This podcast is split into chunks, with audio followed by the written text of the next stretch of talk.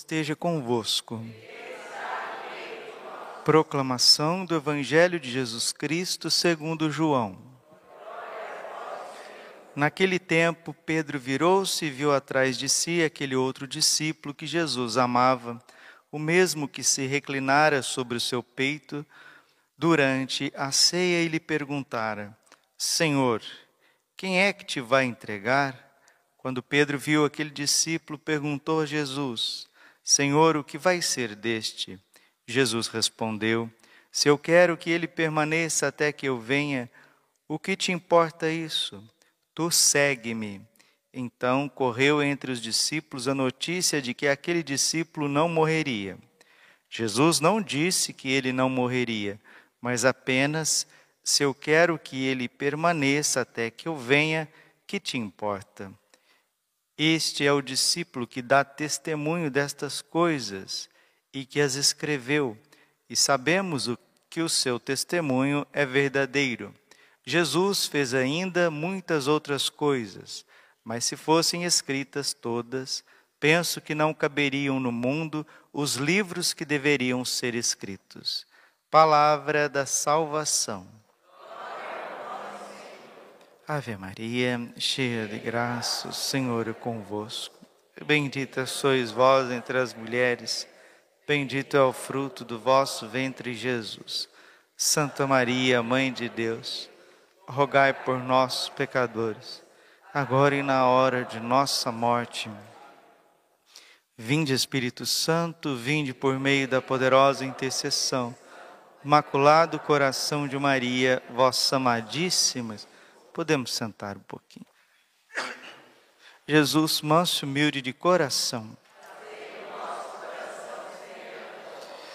Senhor, quem tem reto coração, há de ver a vossa face. E é o que nós mais queremos, ver a face do Senhor. Porque Deus nos criou para ver a sua face. Todo aquele que ver a sua face tem a vida eterna. Ver Deus é ter a vida eterna. Muito mais. Ver Deus é viver a vida de Deus. Só que agora nós não temos um organismo espiritual para ver Deus face a face. Nós não suportaríamos a glória de Deus. Por isso, como diz São Paulo, na primeira carta aos Coríntios, no capítulo 15, é preciso que esse homem carnal se revista do homem espiritual há uma necessidade de nós nos desprendermos deste mundo, deste corpo, corpo físico, corpo de pecado, ferido pelo pecado. Sim, redimido por Jesus Cristo, pelo santo batismo, pelos sacramentos, mas ferido de pecado. Então, a morte, a morte é o passaporte para ver a Deus. Como seria bom que todos nós morrêssemos e dessemos de frente a frente com Jesus Cristo. Alguém me disse esses dias: Ó oh, Padre, eu vivo numa saudade de Deus aqui nessa terra, eu não quero passar no purgatório, não, eu quero ver Deus diretamente. É isso mesmo, isso não é presunção, não, isso é esperança. Santo Afonso de Ligório, naquele livrinho maravilhoso, A Prática do Amor a Jesus Cristo, quando ele fala da virtude da esperança, ele cita um doutor da igreja jesuíta, São Roberto Bellarmino, e São Roberto Bellarmino, no seu tratado sobre o céu, inferno, purgatório, ele diz que existe um cárcere, uma prisão de honra no purgatório para aqueles excelentes católicos que não desejaram ardentemente o céu. Desejar o céu é desejar ver Deus face a face. E infelizmente, meus irmãos, porque às vezes nosso coração vai secando, né? Como uma esponja, né? A gente está ali fazendo, lavando as louças, lavando, e se falta água, se falta o detergente, você não consegue mais lavar as panelas, limpar as panelas, ali, como diz o, o povo simples, os trem, né? Lá em Minas Gerais. Ó, lava os trem para mim. Você está lá lavando os trem lá, né? O prato, o pires, a caneca, a panela, os, os garfos, né, os talheres. Aí tá se faltar água e se faltar o detergente, o teu trabalho parece que é em vão. E assim somos nós espiritualmente. Se falta a graça de Deus, se falta o Espírito Santo, João capítulo 15, versículo 5: Sem mim nada podeis fazer. Nada aqui significa nada mesmo. Sem a graça de Deus, sem a força do Espírito Santo, nós não conseguimos escrever um texto, nós não conseguimos trabalhar com honestidade, nós não conseguimos dormir bem. Sem o Espírito Santo, a gente não consegue perdoar. Sem o Espírito Santo, sem a graça de Deus, a gente tem muita dificuldade para rezar. Por que, que as pessoas têm dificuldade na oração?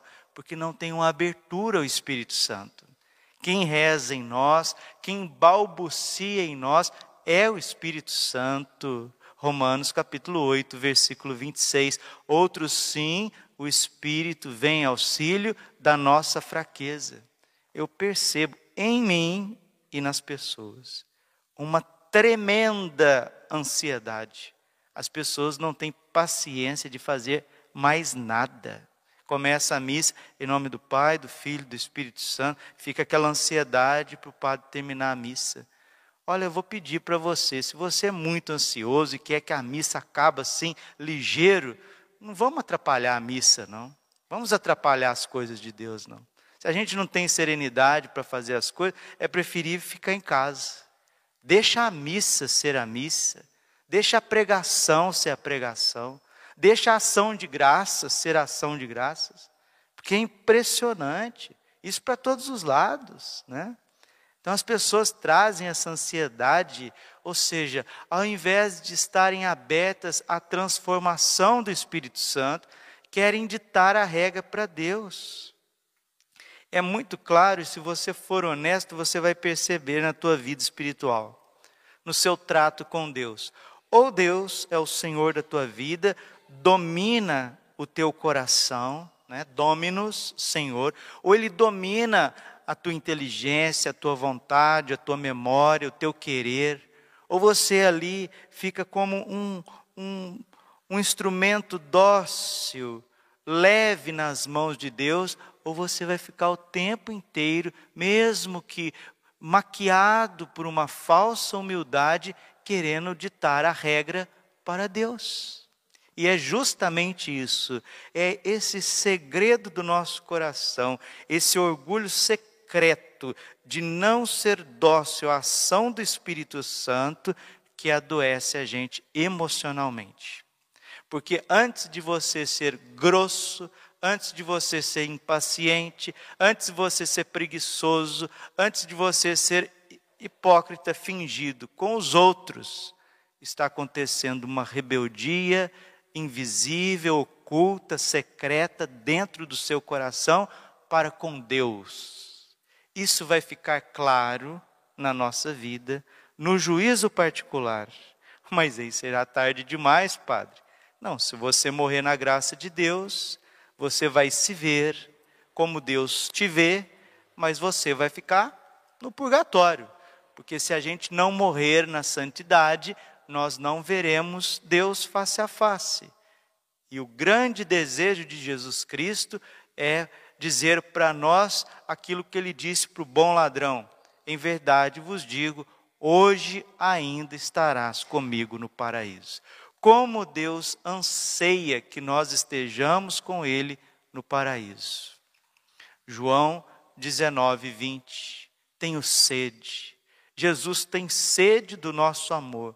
Jesus tem sede da nossa companhia, da nossa amizade, mas infelizmente, por conta das nossas paixões, por conta deste mundo imundo, esse mundo que exige de nós, né?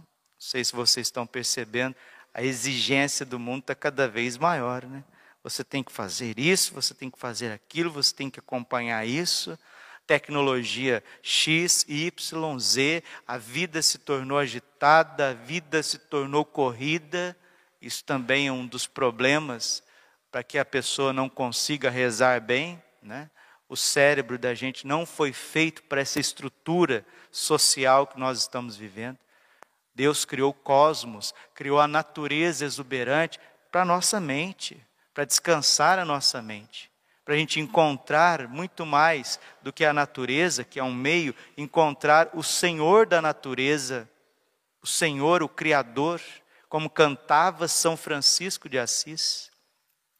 E a gente encontra Deus no coração, assim Deus pacifica as nossas paixões, o homem velho morre, vai nascendo dia a dia o homem novo, e esse homem novo é que vai levar a boa nova aos irmãos. São Paulo é este homem novo, que depois de ter dado testemunho de Jesus em Jerusalém, o Espírito Santo o leva até Roma, e lá em Roma ele tem um itinerário maravilhoso, um itinerário de um verdadeiro catequista, de um verdadeiro confessor, um homem que vai confirmando o coração das pessoas em Cristo, e é ele que diz, né? São Lucas, nos Atos dos Apóstolos, escreve sobre esse momento da vida de São Paulo antes dele ser decapitado em Roma. Paulo convocou os líderes, os líderes dos judeus, quando estavam reunidos e falou-lhes: Irmãos, eu não fiz nada contra o nosso povo, nem contra as tradições de nossos antepassados. No entanto, vim de Jerusalém como prisioneiro e assim fui entregue às mãos dos romanos. Interrogado por eles no tribunal e não havendo nada em mim que merecesse a morte, eles queriam me soltar, mas os judeus se opuseram e fui obrigado a apelar a César, o imperador, sem nenhuma intenção de acusar a minha nação. É por isso que eu pedi para ver-vos e falar-vos, pois estou carregando estas algemas exatamente por causa da esperança de Israel. Aqui que está. Olha, versículo 20 finalzinho dos Atos dos Apóstolos, São Paulo vai ser martirizado. É por isso que eu pedi para ver-vos e falar-vos, pois eu estou carregando estas algemas exatamente por causa da esperança de Israel. Benditas algemas que te aprisionam, te aprisionam a Jesus Cristo. São Paulo é um prisioneiro do Senhor, porque é um homem novo já fez a experiência com o Espírito Santo, já fez a experiência com a misericórdia de Deus, percebeu que a letra mata, que é o Espírito que dá vida, percebeu que as suas livres iniciativas, por melhores que sejam, elas só levavam à acusação dos irmãos, à perseguição, uma série de desequilíbrios. Percebeu que a igreja é muito mais do que a fraqueza dos seres humanos, mas que ela é assistida pelo poder de Deus. São Paulo, já maduro, depois de ter naufragado, depois de ter sido preso várias vezes, de ser flagelado, ter passado fome, sede, nudez, depois de ter naufragado, são Paulo, um homem experiente que carrega cicatrizes no seu corpo, mas um homem cheio do Espírito Santo. E aonde esse homem punha a planta dos seus pés, era a própria pessoa do Espírito Santo a falar com os outros. Se você nunca ouviu isso, deixa eu falar em claro e bom som. Todos os santos, eles são a personificação do Espírito Santo. Por isso que confessar com o Padre Pio era receber um novo Pentecostes. Receber o auxílio, o carinho de Madre Teresa de Calcutá era receber o sorriso do Espírito Santo. Estar com São Paulo ali na sua casa, na sua prisão domiciliar, era receber uma audiência com o Espírito Santo. Que bom se fosse assim, né? Mas o Espírito Santo, ele quer penetrar no mais profundo do nosso coração, da nossa alma, para fazer nova todas as coisas. Mas ele não encontra espaço, meus irmãos. Nós não estamos aqui pregando numa penitenciária. O padre não está aqui pregando em praça pública. Nós não estamos aqui fazendo evangelização num prostíbulo. Somos pessoas que confessamos frequentemente. Estamos na missa todos os dias. E por que, que não acontece? uma fecundidade do Espírito Santo em nós. Faça essa tarefinha, vou deixar essa tarefinha de hoje para amanhã, se Deus quiser, nesse período que segue Pentecostes, por que, que eu não sou santo? Por que, que o Espírito Santo não brota em mim? Por que, que as virtudes infusas não tomam conta do meu coração? Será que Deus não quer? Não. Jesus quer ardentemente. Nossa Senhora, como Senhora de Pentecostes, né? aquela que estava intercedendo para que o Espírito Santo viesse sobre os apóstolos, ela quer nos dar esta graça. São José está intercedendo por nós. O nosso anjo da guarda, eu acho que o nosso anjo da guarda fica sonhando o dia que o Espírito Santo vai tomar conta da nossa mente, do nosso coração. Mas, Padre, por que será que o Espírito Santo encontra tantas barreiras em nós? Aí você vai examinar a sua consciência e você vai ver aonde está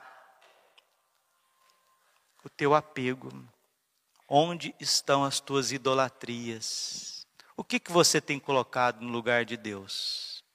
99,9% das pessoas, eu sei o que, que é. É o eu, é o ego. Quem manda aqui sou eu.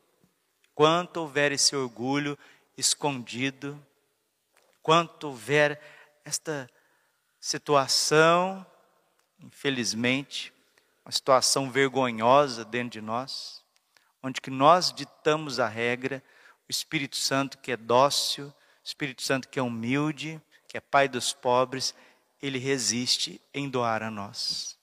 Provérbios capítulo 3, versículo 34.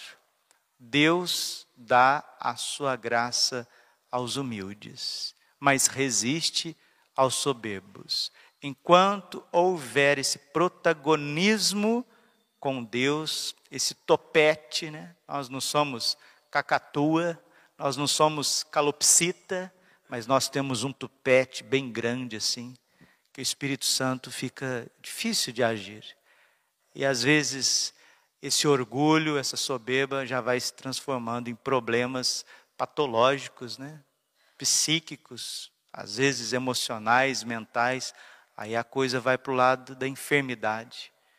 Mas o Espírito Santo quer ele quer curar, ele quer criar em nós esse espaço, mesmo que seja através dos sofrimentos. É o que Nossa Senhora disse no dia 22 de maio de 88, na Alemanha, num cenáculo rezado com o padre Gob, termina essa homilia, Ried, na Alemanha a Virgem diz assim: olha como que ela quer nos conduzir como mãe ao cenáculo, a esse batismo no Espírito Santo, esse toque profundo da graça de Deus que vai nos tirar dessa miséria, dessas feridas, desses porões.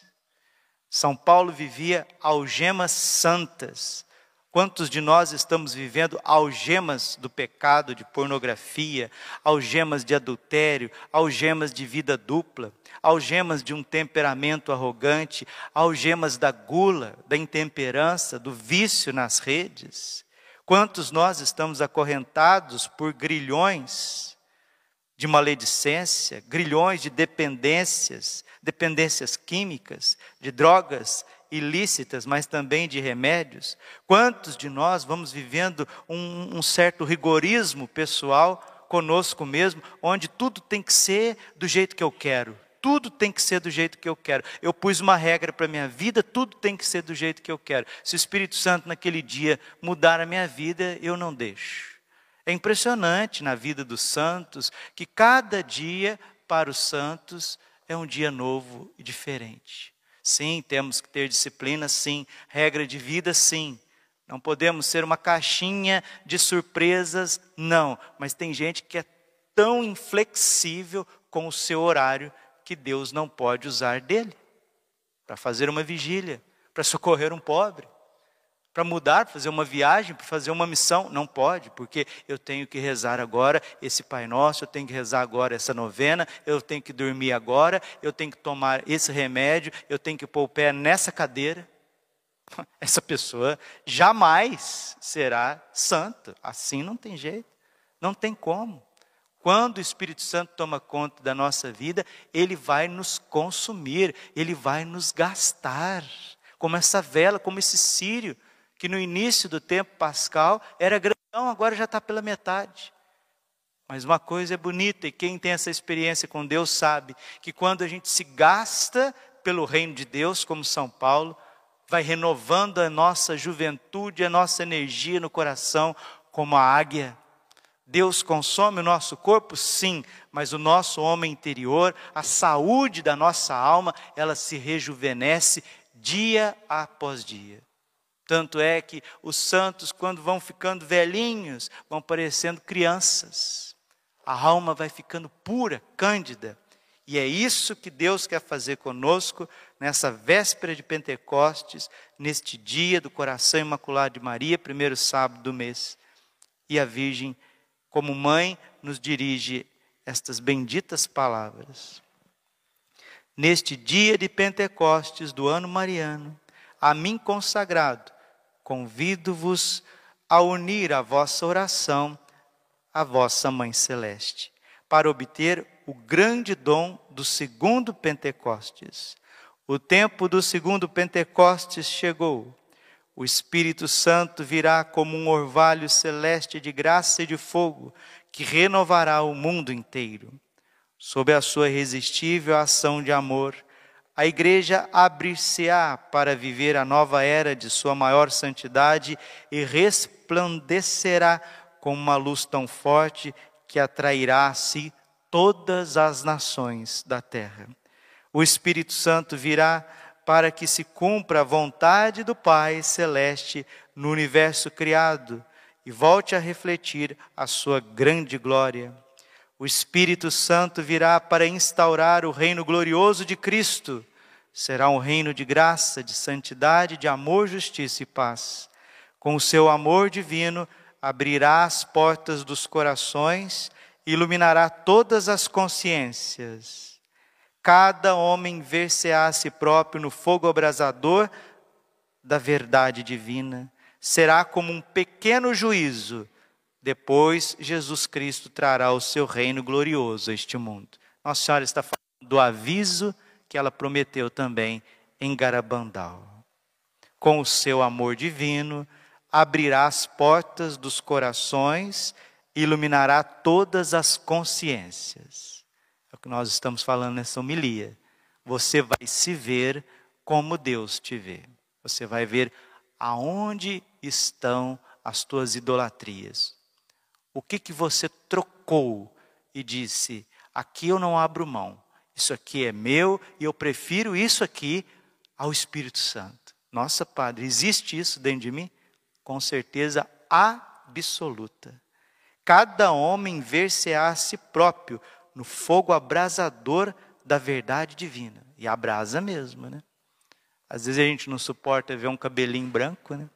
Às vezes não suporta ver uma ruguinha, às vezes a gente não, não, suporta ver um pneuzinho, a gente não quer ver, né? Às vezes vai numa terapia de grupo, alguém começa a falar da gente, a gente já começa a, a debater na cadeira. Imagina a hora que o Espírito Santo mostrar o monstrinho que está aí dentro, a monstrinha que está aí dentro. Nossa, Padre, mas eu já venho me trabalhando há muito tempo, eu já venho confessando, fazendo exame de consciência, fazendo penitência, retiro já passei por muitas lutas na vida, benditos retiros, benditas confissões gerais, benditos sofrimentos, benditas terapias de grupo, benditas brigas, entre aspas, que fez com que algumas pessoas te mostrassem quem você é, porque você já vai diminuindo a dor de ver esse monstrinho, essa monstrinha que não resiste à ação do Espírito Santo. A coisa que eu tenho mais medo na minha vida, o maior medo do padre Braulio, é não ter o desconfiômetro. Isso aí eu peço a Deus que me dê até o último dia da minha vida. Porque tem gente que parece que perdeu o desconfiômetro, né? O autoconhecimento. Sem esse autoconhecimento, não conseguimos ser de Deus. Deus resiste. Cada homem ver-se-á a si próprio no fogo abrasador da verdade divina. Será como um pequeno juízo. Depois Jesus Cristo trará o seu reino glorioso a este mundo. O Espírito Santo virá por meio do triunfo do coração imaculado de vossa Mãe Celeste, Por isso, hoje vos convido todos a entrar no cenáculo do meu coração imaculado. Famílias católicas, não deixem de rezar o cenáculo. Voltemos a rezar o cenáculo.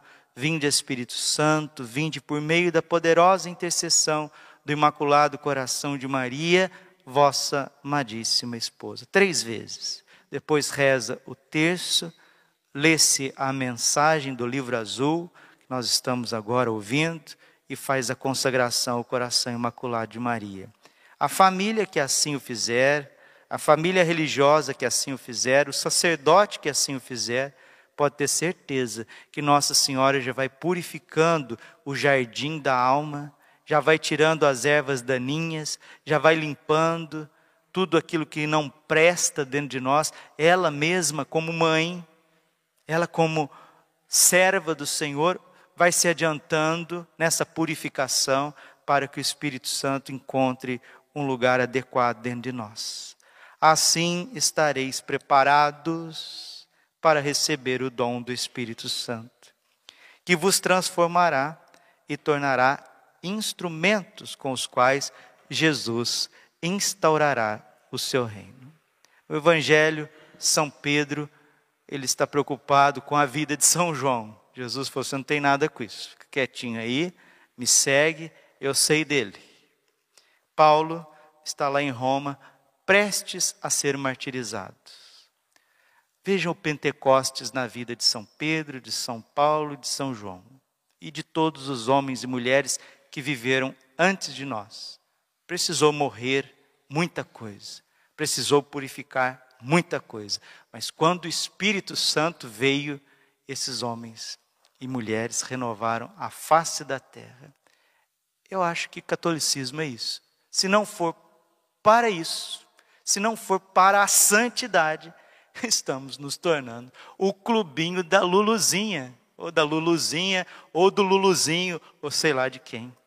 Que Deus nos livre e nos guarde disso nas vésperas de Pentecostes. Glória ao Pai, ao Filho e Espírito Santo, como era no princípio, agora e sempre coração imaculado de Maria, confiança, saúde e vitória.